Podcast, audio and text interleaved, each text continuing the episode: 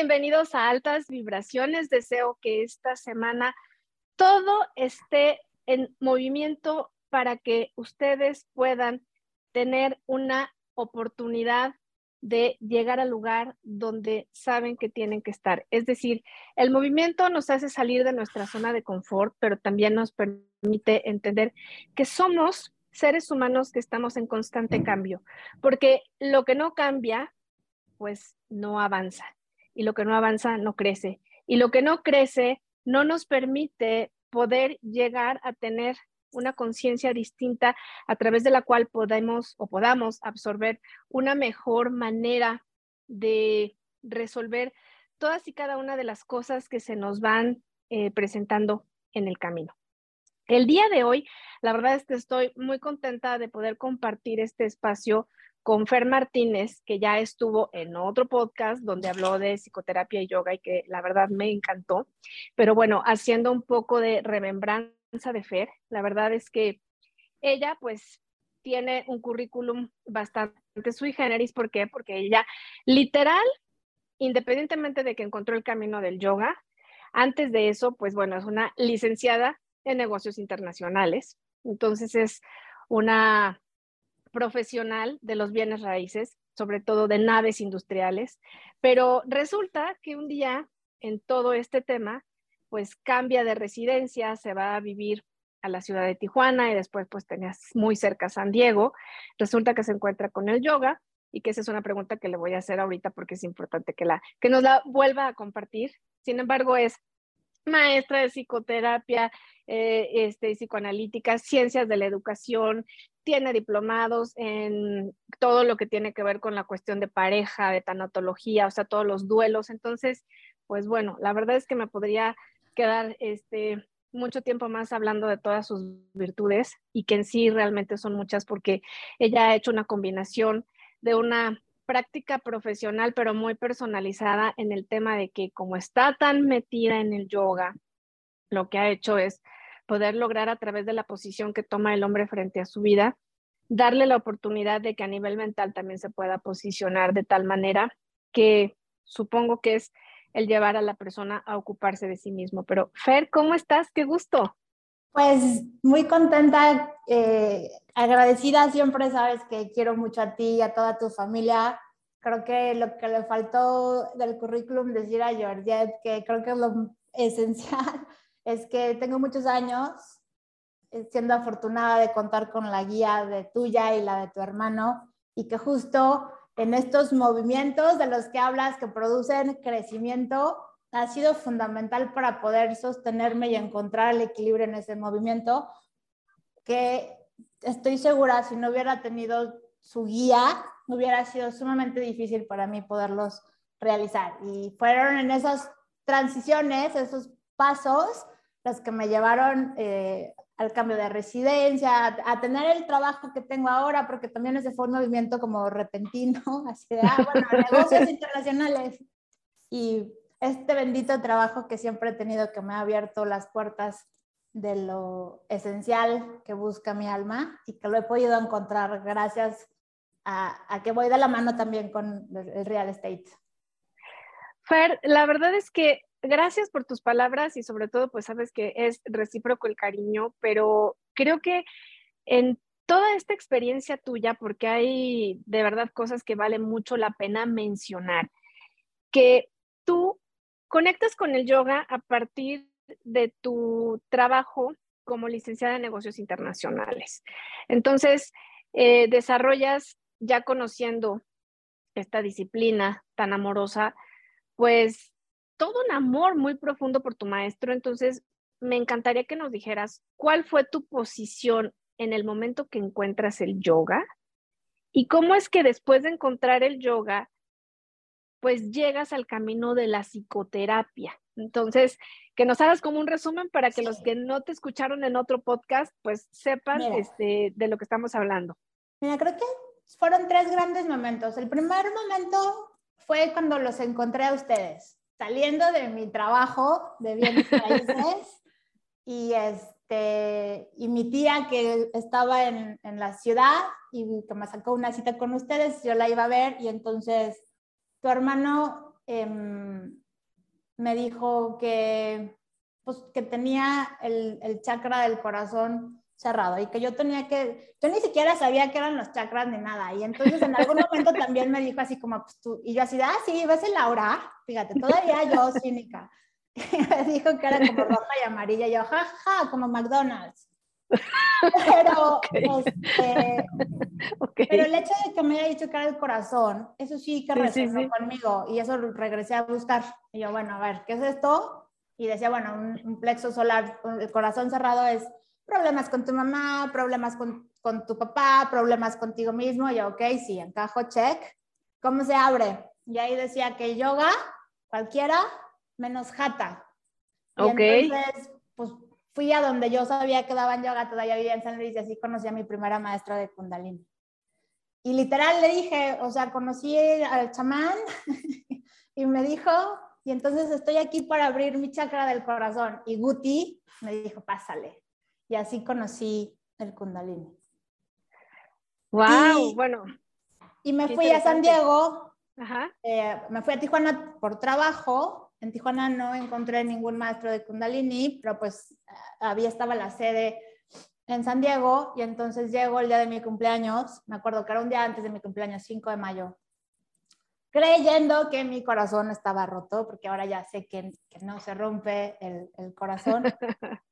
Y entro a la sala y encuentro a este hombre mayor vestido de blanco, con un turbante blanco, la barba, em, con, con, una presencia regia que, que, me hacía como que dije, sí, o sea, aquí es.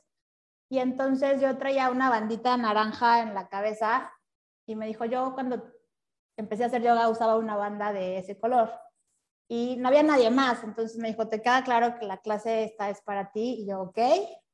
Y entonces me dijo, a ver, Fer, tú has sido maestra de tus hermanos, maestra de tu madre, lo que quiero saber es si puedes ser maestra de ti misma porque me parece que no te amas aún. Y quiero, la pregunta es si estás dispuesta a cruzar como ese, ese camino.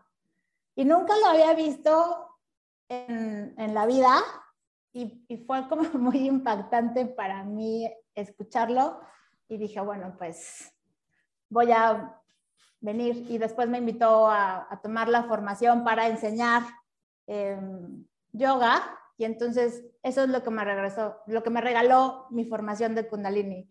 Yo entré creyendo que tenía el corazón roto, por así decirlo, o, estaba consciente de mis partes de sombra o oscuridad y salí habiendo contactado con ese interior sagrado que tenemos cada uno de nosotros y habiendo conocido que además de todo lo que me generaba sufrimiento estaba la posibilidad de, de, ser devota, de ser elocuente y de ser poeta, que fueron las tres palabras que me regalaron mis maestros en la graduación de esa certificación.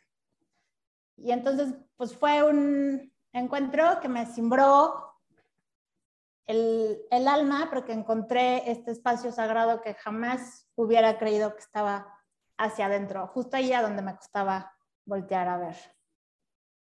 Pero la verdad es que esto, pues sí, me, llega mucho porque eh, pues tú eres una de las personas que considero mucho más honorables y responsables en cuanto a la práctica de tu trabajo.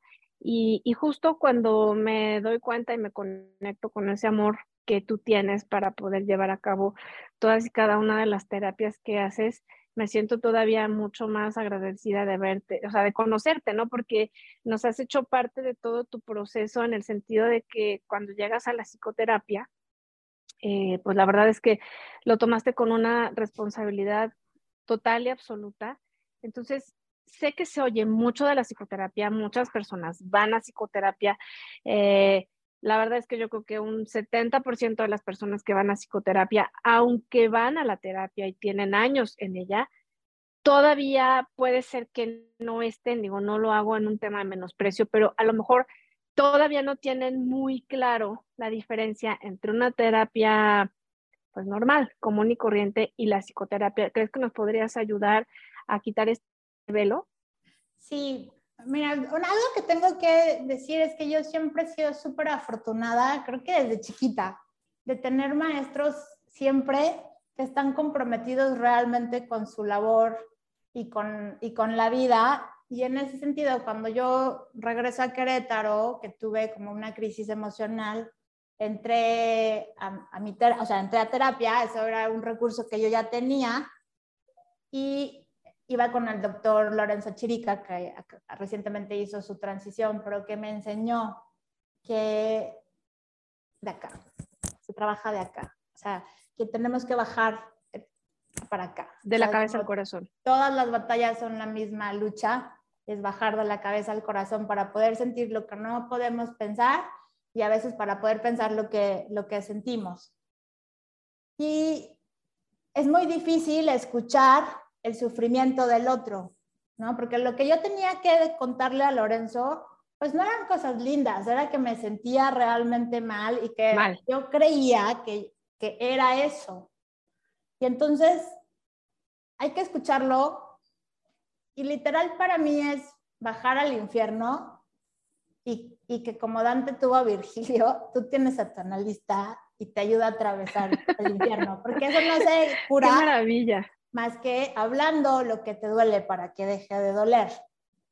Y entonces creo que la diferencia entre el psicoanálisis y otros tipos de terapia, que tampoco las quiero menospreciar porque cada quien tiene su camino, pero creo que el psicoanálisis está abierto para escuchar ese dolor que es tan difícil de recibir que muy poca gente lo hace. Tienes que, en mi caso yo diría, tienes que haber estado ahí para poder hacerlo? ¿O tienes que ser o sea, un alma evolucionada como fue Freud, que escuchó a las mujeres locas que nadie quería hablar? ¿O tienes que ser como Jacques Lacan, que escuchaba a los psicóticos que nadie quería escuchar porque pues claro. no sentido? ¿O tienes que ser como Ferenczi, que recibía todos los casos que ningún otro médico quería recibir? Entonces, creo que para mí esa es la diferencia. El psicoanálisis abre un espacio donde puedes decir lo que sea, por más terrible que parezca, porque a la luz de la conciencia nada va a ser tan terrible. Y bueno, en este caso entonces, creo que esto te va a ayudar, o sea, entiendo que entonces la, la, la psicoterapia estaría ayudando a una persona después de ser escuchada a modificar sus pensamientos, Sus conductas. Y esto sería también paulatino, ¿no? Porque no es como cuando tú vas a un médico y tienes un padecimiento, pues ya añejo, que no se te va a quitar con una sola píldora, sino que hay un tratamiento, así como hay tratamientos de 7 días, de 21 días, de un mes, pues la psicoterapia, que no trata solamente con la parte del cuerpo físico, sino el cuerpo mental, que también el cuerpo mental es muy rebelde, y a veces se acostumbra a cierto tipo de, pues, de formas de vivir y que le cuesta trabajo salir de su zona de confort y de esos lugares donde siempre ha estado. Entonces, además de modificar los pensamientos y la conducta, ¿qué otra cosa este, hace la psicoterapia en el momento que empiezas a integrarla a tu vida como paciente? Yo creo que te ayuda a, a um, cambiar tu percepción de ti mismo y por lo tanto hay una expansión de la conciencia. Porque sí, como tú dices, hay un tiempo, uno que lo haga y si les pasa, no regresen por favor al consultorio. O sea, si te dicen cosas a destiempo, no las vas a poder recibir.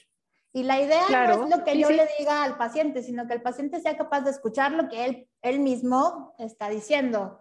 Y a veces uno escucha las palabras y el trabajo es como, no voy a decir nada porque aún no es tiempo, o sea, es poder encontrar ese engranaje en el momento adecuado para que reciba su propio decir y se haga consciente y decida si lo quiere o no modificar.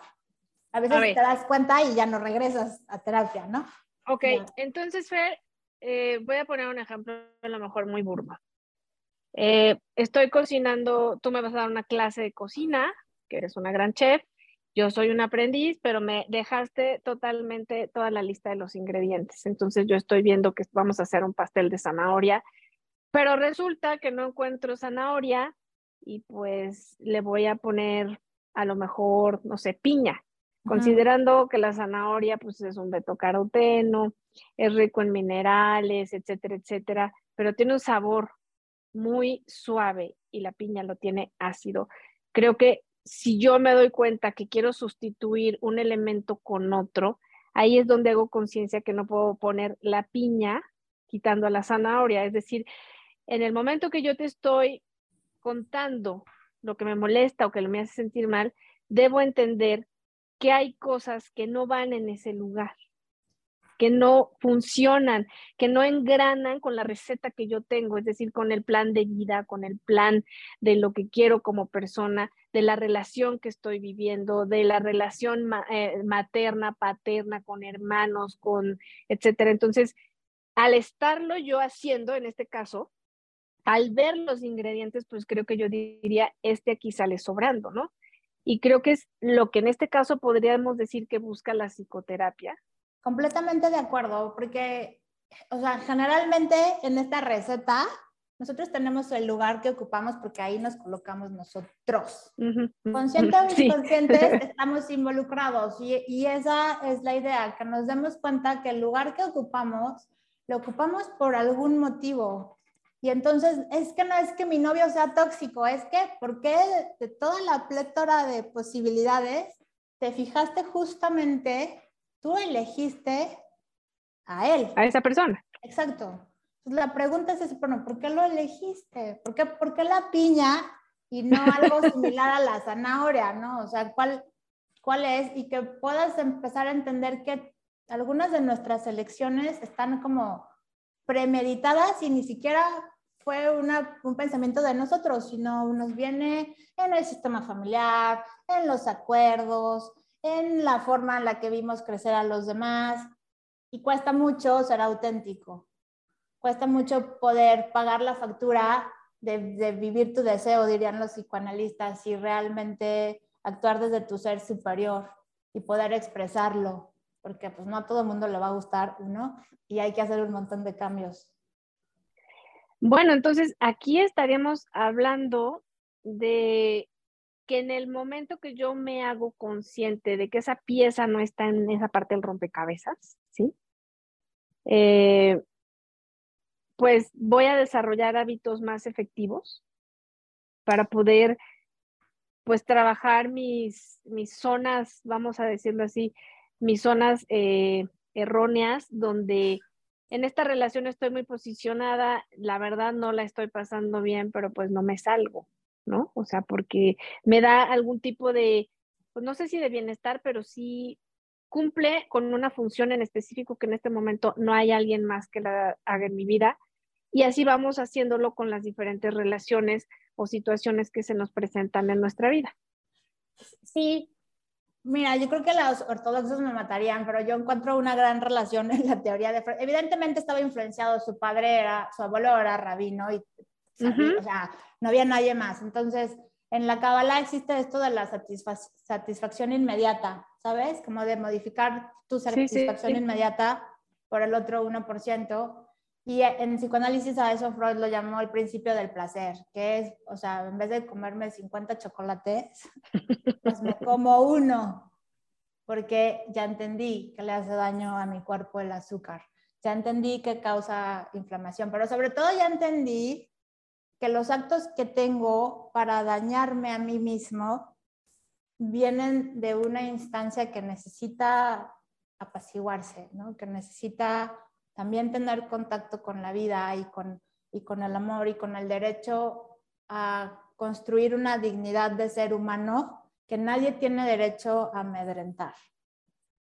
Ok, entonces, bajo este esquema, entonces, eh, ¿qué consideras tú que después de tener, no sé, el número de sesiones que correspondan a cada caso particular de alguien que tiene sus temas en específico, ¿qué crees que pueda ayudar para mejorar tu vida? Porque yo sé que muchas personas que nos están escuchando, así como hablé en el principio de que algunos tienen un tipo de terapia que practican o al que asisten, pues hay otros que lo necesitan, pero que creen que no les va a servir o no les va a funcionar o simplemente no lo ven como parte de su proceso o de su, desarrollo. Entonces, aquí, eh, ¿qué consideras tú que puede ayudar a mejorar la vida de una persona cuando no tiene esta ayuda y cuando no tiene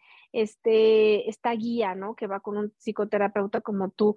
¿Qué preguntas se puede hacer la persona para darse cuenta que está poniéndole piña donde va la zanahoria o donde cree que todas las fichas, ¿no? O sea, si tienes a lo mejor un rompecabezas de la Mona Lisa, piensas que todo es, es negro y no, ya que lo tienes cerca ves que son muchos más colores y a veces pensamos que todo es de un, este, de un solo color y no nos damos cuenta que hay otros tonos y hay otras este, vetas en, la, en, en, el rompecabezas, ¿no? Entonces, ¿qué necesita una persona o qué ayuda puede encontrar para decir, no es como yo pensaba, no lo estoy haciendo bien, soy consciente de que esto está roto, fragmentado, etcétera?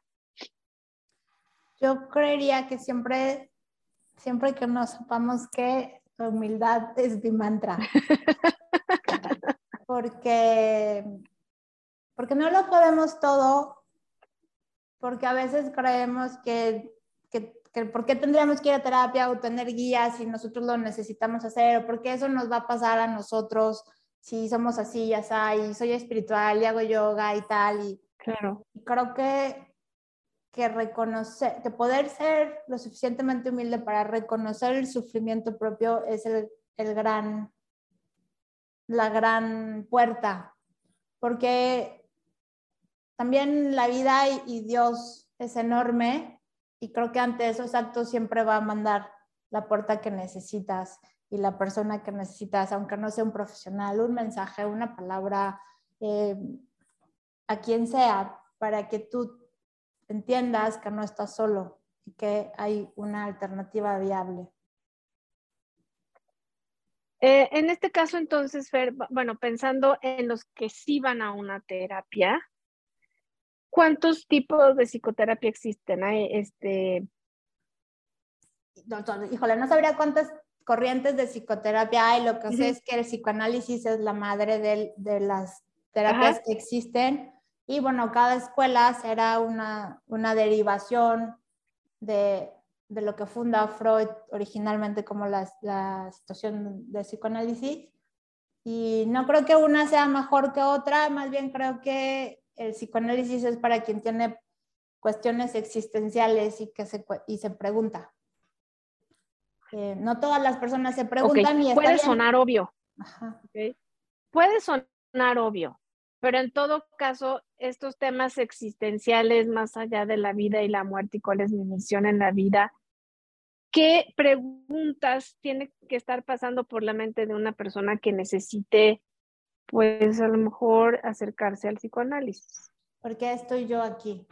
¿Sabes? O sea, ¿por qué me pasa lo mismo otra vez? Diez, o sea, ¿por qué siempre me involucro con hombres casados, no? ¿O por qué eh, siempre me roban dinero. Porque, o sea, que se ve envuelto en una situación una y otra vez y que intente resolverlo y, que no haya podido. Porque hay quien de verdad no se lo cuestiona y bueno, ese es otro camino, pero los que sí, ahí pueden encontrar una salida a ese loop, ¿no? A ese ciclo de repetición. Entonces estaríamos diciendo que como tú lo dices, aquellos que no lo practican, o sea, ellos que consideran que la terapia no es para eh, llevarla a cabo en su vida, la, los tips que tú les podrías dar para, independientemente de que lleguen los mensajeros, porque a veces es entendible que los mensajeros llegan, ¿no? Pero los matan. o sea, hay personas que matan al mensajero y a lo mejor 30 años después reciben el mensaje con 33 mensajeros muertos, ¿no? Porque en el fondo pues no creen que el mensaje venga de un plano superior o que el mensaje se les esté haciendo presente para que ellos puedan modificar su vida. Entonces, aquí creo que mientras el mensaje sea recibido en el tiempo que cada persona esté preparada y abierta para recibirlo, pues eso es maravilloso, pero si existe una persona que siente que no está bien su vida, pero que no va a ir nunca a terapia, ¿podrías darnos uno o dos tips de algo que pueda hacer? Sí, yo creo que, o sea, lo más sencillo, que sería, por ejemplo, escuchar tu respiración, ¿no? O sea, empezar a tener pequeñas pausas entre mi reacción y lo que, y la, la conducta que manifiesto. Em, o sea, si me siento súper enojado todos los días, eh, o sea, un minuto al día de verdad de sostener la respiración empieza a modificar el campo electromagnético y va abriendo un espacio súper chiquito, ¿no? Que eventualmente se va a traducir en otra cosa. También creo que, que orar, orar, y lo digo porque creo que este tipo de prácticas transforman, aunque nosotros no tengamos la, la ¿sabes? la intención, pero creo que son tan grandes porque la práctica te va eh, acercando. Ajá, te va acercando.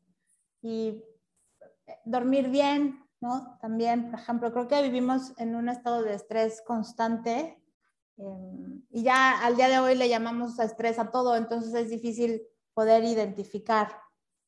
Este, claro, además, las cantidades de cortisol, perdón, que se pueden generar no durmiendo bien, pues hacen que no solamente la mente, sino todo el organismo y sus sistemas no funcionen bien.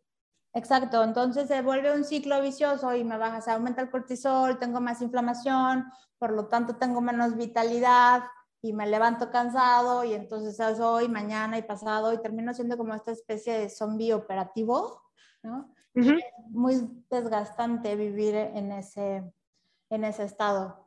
Y ahí creo que, por ejemplo, el yoga y todas estas prácticas, aunque lo hagas por fitness, al final... Por lo que quieras. por lo que quieras, al final tienen un efecto, ¿no?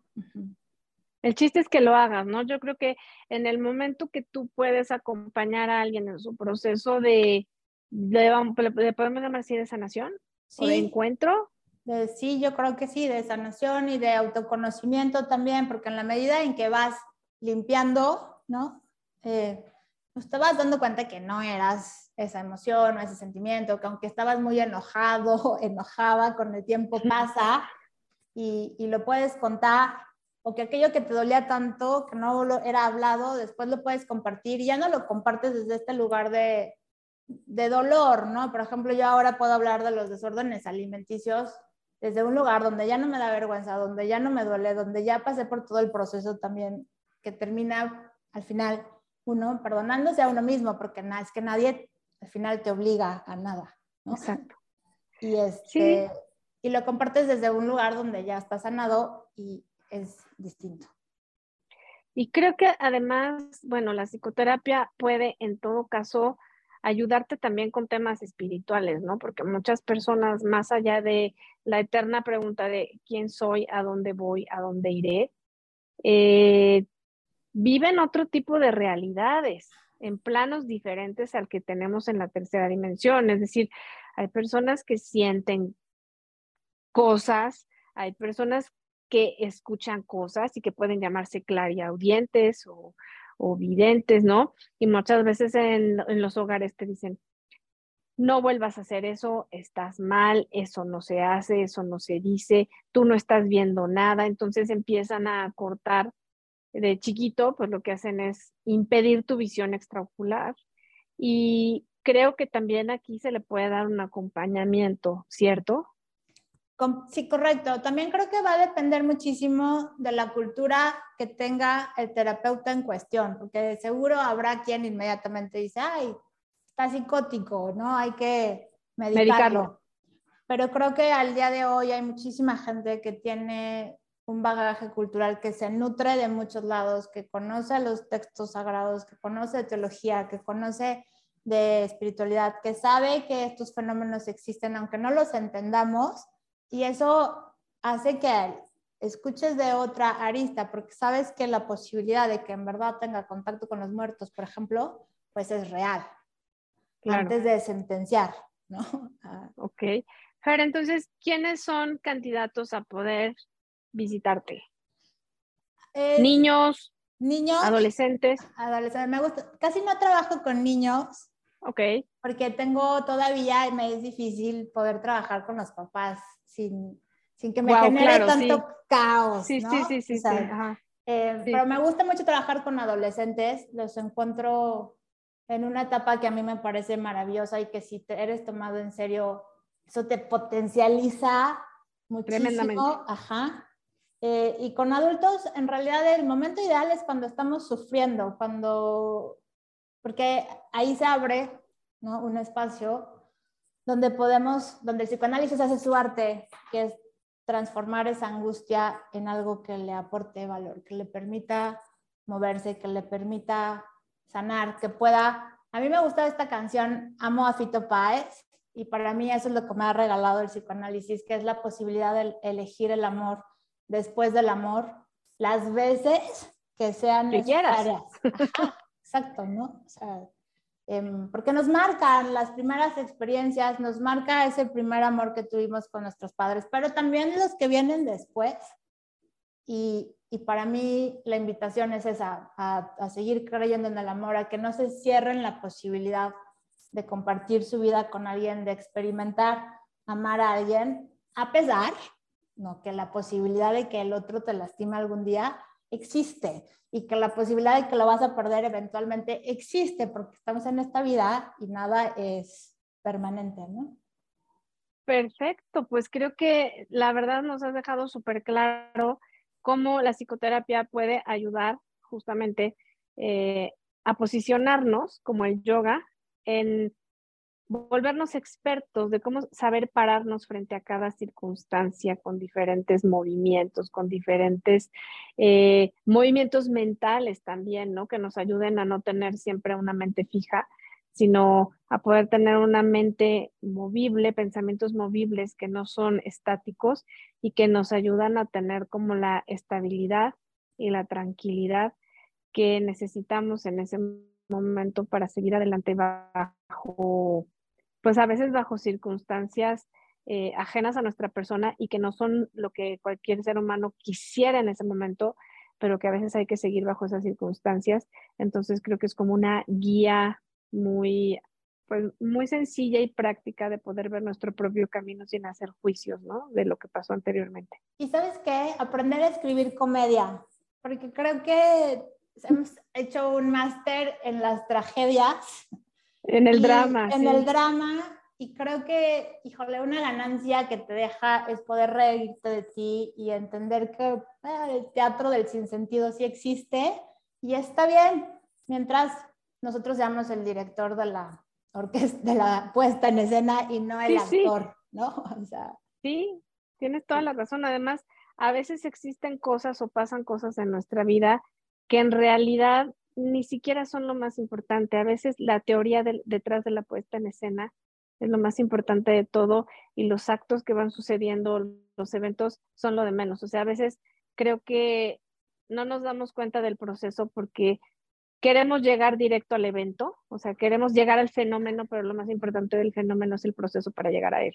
Ese es el 99% de la Kabbalah que Freud llama realidad psíquica. Y en ese mundo interno creo que hay un montón de cambios que se, se ganan en la terapia.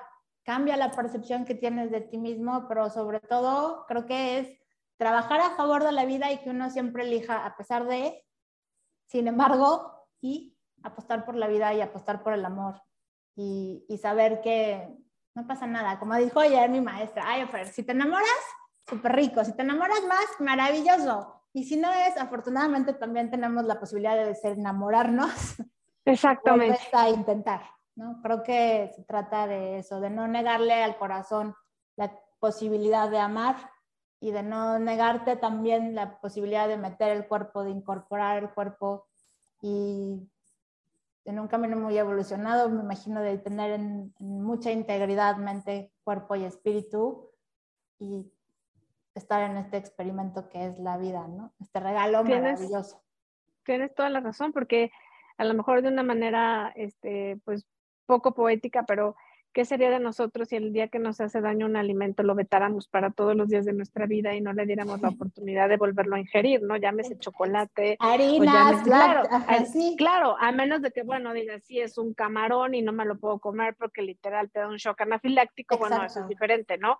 Pero creo que la vida está hecha de muchos matices y a veces nosotros somos los que dramatizamos en, en diferentes dimensiones todos los eventos de nuestra vida y eso es lo que hace que no nos podamos conectar con el amor que hay dentro de nosotros mismos.